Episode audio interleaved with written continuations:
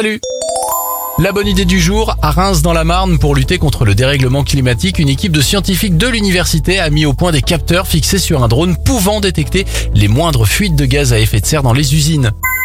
Bonne nouvelle pour les employés d'Apple, la marque va augmenter le salaire de ses employés de 45% aux États-Unis.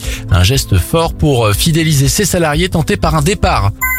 Enfin, bonne nouvelle pour notre pays, la France reste pour la troisième année consécutive le pays européen le plus attractif en 2021.